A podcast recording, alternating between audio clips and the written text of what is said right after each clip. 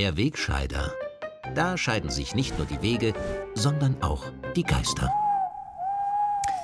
In dieser Woche haben sich erstmals leichte Meinungsverschiedenheiten zwischen den türkisen und grünen Regierungspartnern bemerkbar gemacht.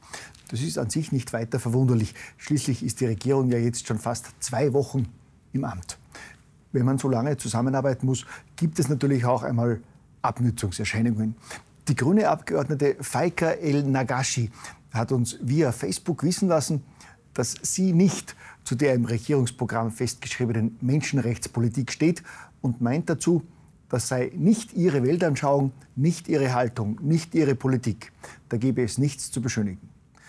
Dann waren die Grünen nicht glücklich über die Aussage von Außenminister Alexander Schallenberg, wonach Österreich den UNO-Migrationspakt auch weiterhin ablehne.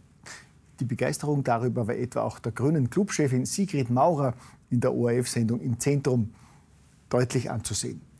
Ähnliche Harmonie herrscht auch beim Thema Kopftuchverbot in Schulen. Das gibt es seit Herbst bereits in unseren Volksschulen. Und bereits der im Regierungsprogramm festgelegten Ausdehnung des Kopftuchverbots auf Mädchen bis 14 haben die Grünen nur zähneknirschend zugestimmt. Der Vorstoß der zuständigen Integrationsministerin Susanne Raab, künftig auch für Lehrerinnen ein Kopftuchverbot einzuführen, wie das etwa in Deutschland und der Schweiz längst üblich ist, geht selbst für den gemäßigten Chef der Grünen zu weit. Mein Nachdenken bis hierher hat dazu geführt, dass wir hier einfach einen, einen Dissens hätten äh, und äh, wir werden einen Umgang finden damit. Jedenfalls ist es für äh, mich oder für die Grünen jetzt einmal nicht vorstellbar.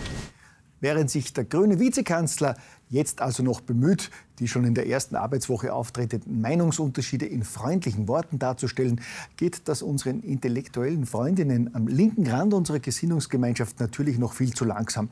Und sie haben ebenfalls gleich in den ersten Tagen nach der Angelobung eine gelungene Breitseite gegen die türkis-grüne Koalition abgeschossen. Sie orten nämlich eine rechtsextreme Sprache in der Regierung, wie das linke Zartrosa Zentralorgan richtig getitelt hat.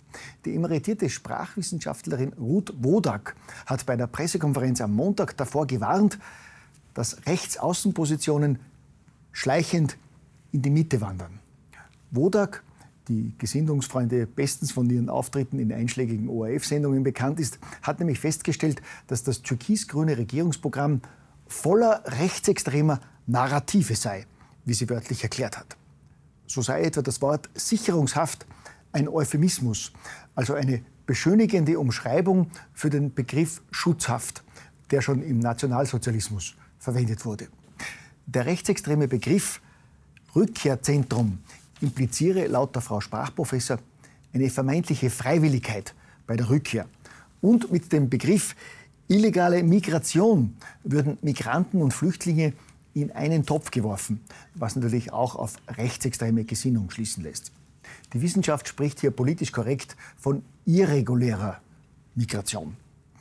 Ein besonders eklatantes Beispiel für rechtsextreme Sprachbilder ist der Begriff Kampf gegen Schlepperei. Denn die Verteufelung von Schleppern missachtet laut Wodak die Tatsache, dass Flucht in der Geschichte immer schon nur mit Hilfe anderer möglich war. Das ist mir jetzt fast ein wenig peinlich, dass ich das nicht selber bemerkt und den rechtsextremen Begriff Kampf gegen Schlepperei sogar selber mehrmals verwendet habe. Ich hoffe, dass ich mich damit nicht wegen Wiederbetätigung verantworten muss. Gut, das könnte natürlich eine relativ breite Sammelanklage werden. Den rechtsextremen Begriff Kampf gegen Schlepperei haben ja in den vergangenen Monaten und Jahren doch relativ viele Politiker und Journalisten völlig unbedacht verwendet. Abgesehen von der unbedachten Wiederbetätigung ist es natürlich vor allem moralisch äußerst verwerflich, dass wir damit jedes Mal Schlepper verteufelt haben, weil uns nicht bewusst war, dass Flucht in der Geschichte immer schon nur mit Hilfe anderer möglich war. Um die schleichende Normalisierung rechtsextremer Positionen besser erkennen zu können, führt der Standardbericht aber noch eine weitere aus ORF-Diskussionen bekannte Gesinnungsfreundin als warnende Forscherin an die Rechtsextremismus-Expertin Judith Götz. Frau Götz, ehemals Spitzenkandidatin der KPÖ bei den Kärntner Landtagswahlen und wiederholt Referentin bei der Grünen Bildungswerkstatt, führt dazu auch die aktuelle Diskussion um Meinungsfreiheit an Universitäten an. Etwa im Zusammenhang mit den zuletzt immer heftigeren Protesten gegen den FPÖ-nahen Historiker Lothar Höbelt an der Uni Wien. Nur einen Tag nach dem Appell der Rechtsextremismus-Expertin haben etwa 200 vermummte linksextreme Studenten an der Uni die Zugänge zum Hörsaal versperrt, in dem Höbelt seine Vorlesung über die Zweite Republik halten wollte. Studenten, die sich die Vorlesung anhören wollten, sind von unseren tapferen linken Gefährten mit Eiern beworfen, bespuckt und tätlich angegriffen worden. Schließlich muss ein Polizeieinsatz die Randale beenden aber die antifaschistischen Proteste erfüllen ihren Zweck. Die Vorlesung ist ausgefallen. Ich finde, das ist ein besonders schönes Beispiel für die schleichende Normalisierung rechtsextremer Positionen. Wir müssen unseren friedlichen Kampf gegen die rechtsextreme Gefahr fortsetzen und verstärken, liebe aufrechte Mitstreiterinnen. Denn was die schleichende Normalisierung und Enttabuisierung rechtsextremer Positionen konkret heißt, das haben wir jüngst ja auch am Beispiel unserer Gesinnungsfreundin Alma Sadic gesehen. Nur weil die jetzige Justizministerin vor einigen Monaten bei ihrem aufrechten Kampf gegen rechts im Netz einen jungen Mann als Nazi verleumdet hat und dafür in erster Instanz verurteilt wurde, wird das jetzt von rechter Seite auch noch vorgeworfen. Was ist das denn für eine unglaubliche Hasskampagne im Netz?